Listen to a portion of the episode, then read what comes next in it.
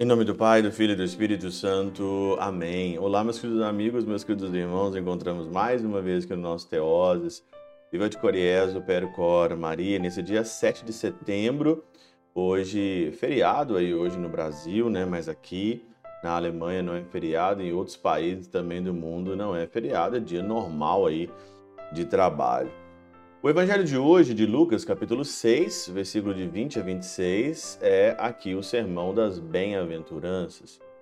Se a gente fosse pegar cada bem-aventurança para meditar, meu Deus do céu, ainda mais com a catena áurea, com santos padres, a gente fica aqui muito tempo.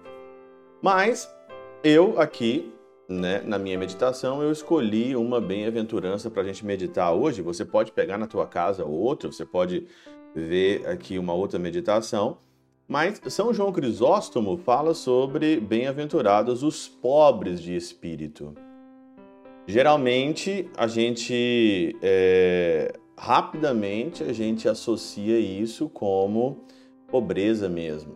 Né? Pobre de espírito é aquele que é, talvez não tenha tantos recursos materiais, mas não é só isso.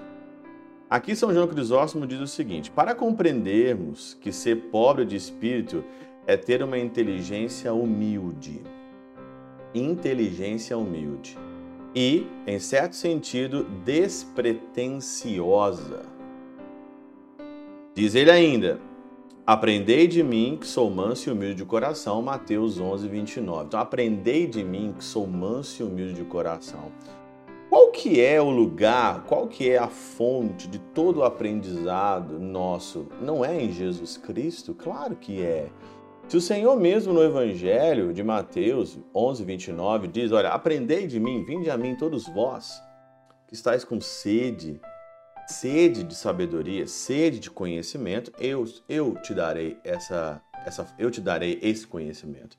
Então, aprendei de mim que sou manso e humilde de coração, é o Senhor. Bem-aventurados os pobres, sem acrescentar de espírito, para se referir aos que desprezam as riquezas. Desprezar as riquezas. Ser aqui pobre é você se contentar simplesmente com o necessário. Não ter mais daquilo que você precisa fazer. Você ter muito mais muito mais do que aquilo que te é talvez ali apresentado, né? Por isso, aqui no final do comentário, é muito interessante, né? Com efeito, convinha que quando fosse anunciar a doutrina salvífica do evangelho, estivéssemos livres de toda a cobiça. Né? E hoje, a cobiça hoje, né? Todo mundo hoje quer é, cobiça cobiça o prazer, cobiça a, a, o material, cobiça ter isso ou aquilo, né? A cobiça hoje, ela tá hoje aí por tudo quanto é lado. Por isso que ter aqui, é, é, até mesmo de fato, é, sem pretensão, despretensiosamente ter aí uma cobiça, sem cobiçar. Mas aqui, a verdadeira cobiça é o seguinte, dirigem-se os seus afetos às coisas mais elevadas. Dirigir os afetos a coisas mais elevadas. O que, que é ser pobre de espírito? Eu podia resumir hoje o Evangelho, resumiria hoje o Evangelho, essa definição de pobre de espírito, simplesmente o seguinte: quem que são os pobres de espírito?